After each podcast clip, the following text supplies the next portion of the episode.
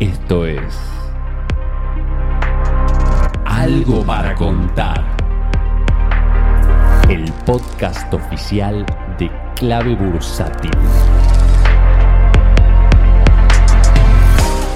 Hola amigos de Clave, soy Martín y tengo algo para contar. ¿Se enteraron que la semana pasada hubo un canal muy importante, bueno no sé si importante, pero con muchos suscriptores de YouTube que trata el tema de trading en español y se lo cerraron? Bueno, parece que no fue el único, hay algunos canales de YouTube que lo cierran por mencionar cosas que YouTube no quiere. Eh, aparentemente tiene algo que ver con el conflicto bélico, no digo la palabra con G, igual ahora la voy a decir, en Rusia y en Ucrania. Eh, bueno, me acuerdo que esto pasaba también con el tema del COVID y en el 2020 le, teníamos que poner nombres, le decíamos la crisis actual, el bicho y otras cosas así, la peste, etcétera. Bueno, me parece que acá en Spotify no vamos a tener ese problema. Esperemos, hagamos el ensayo por lo menos. Hay algo que yo nunca dije en YouTube, eh, ni en ningún medio escrito tampoco. Me gustaría proponérselos, tirárselos sobre la mesa, que ustedes lo piensen. Les va a parecer un poco conspiranoico, pero lo quiero separar de eso. Creo que es algo que vale la pena decir porque es un elefante en la sala, ¿no? Sabemos que el principal problema de Estados Unidos en este momento es la inflación es un problema económico. El mismo Biden lo ha dicho, dijo que es la prioridad número uno y ya estamos viendo que la Reserva Federal viene poniéndose en una actitud dura para frenar la inflación a pesar de que es con dolor. Ellos mismos lo dicen, dicen esto causa dolor, es difícil, pero es el mal menor, lo tenemos que hacer para frenar la inflación. Es el problema número uno de Estados Unidos en el momento, tiene una repercusión mundial y también pega muy fuerte en Europa, en todo lo que es eh, el primer mundo en Occidente, ¿no? Bueno,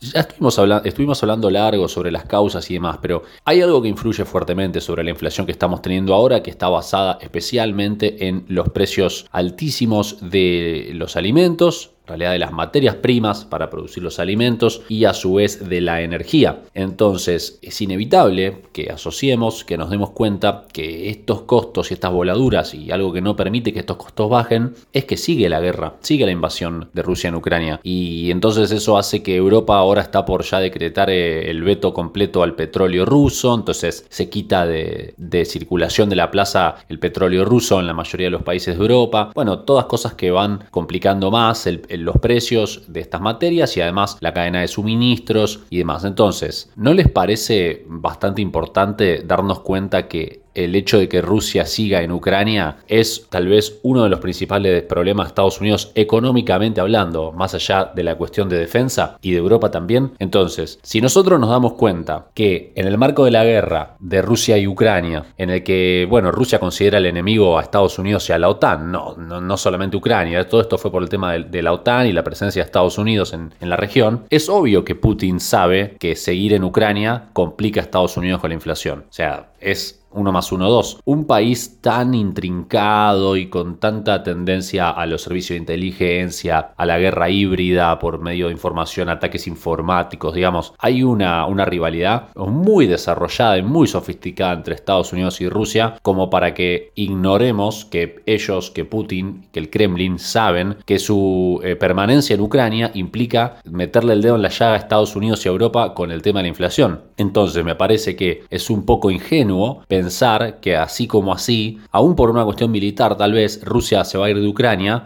cuando tiene agarrado Estados Unidos de donde más le duele en este momento. Entonces, eh, me parece interesante remarcarlo y, la verdad que personalmente me gustaría ver un poco más de análisis en este sentido, porque obviamente que si Rusia anunciara que se va de Ucrania, bajaría fuerte el petróleo, bajaría fuerte el gas, bajaría fuerte el trigo, maíz, girasol, todo lo que produce Ucrania también, bajaría fuerte la inflación en Estados Unidos de la mano del combustible y sería, digamos, una bocanada de aire fresco muy importante para Estados Unidos y Europa. ¿Creemos realmente que Putin les va a dar eso, me parece que es interesante plantear esta perspectiva y unir estas dos cosas. Le podemos llamar, estamos en presencia de la guerra macroeconómica, de la guerra inflacionaria. ¿Podrá aguantar Putin en Rusia? Ya le están quedando los últimos tanques, está sacando tanques de, de la década del 60 y demás, y le está durando tres meses la invasión que pretendía eh, terminar en dos días y se está quedando sin recursos, sí, pero Estados Unidos llegará al otro lado del río con el tema de la inflación. Parece que acá estamos en una carrera. Estados Unidos tiene que bajar la inflación sin entrar en una profunda recesión y por el otro lado Rusia se quiere mantener eh, en Ucrania,